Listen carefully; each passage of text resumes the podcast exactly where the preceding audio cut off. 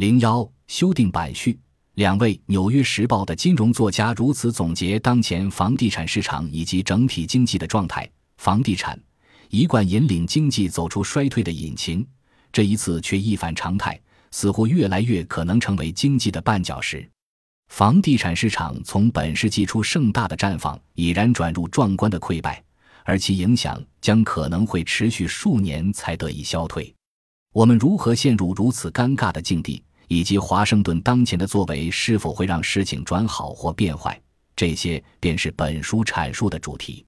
多数书籍的再版都是对第一版的零星修正，本书则不然。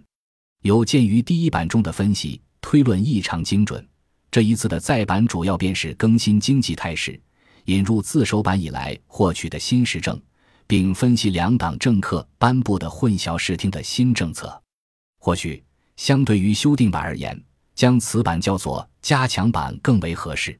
任何灾难、经济领域的或其他方面的余波中不可避免的互相谴责，推诿已经滋生出许多政治性的修辞和政治性的导向宣传，其中许多反反复复见诸媒体，并有一部分现身学术界。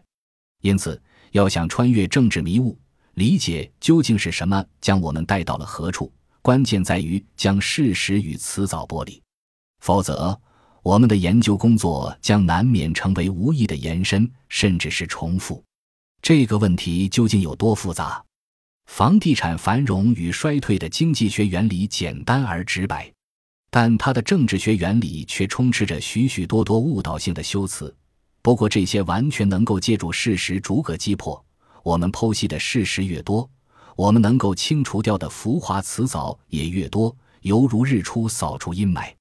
有时我们会被深入辨析后看到的事实所震惊，但是至少我们不再被政治蛊惑所困扰。伟大的大法官奥利弗·温德尔·霍姆斯一语击破那些未屑于思考而做出的种种借口。他指出，要思考事物的本质，而不是浮于其上的修辞。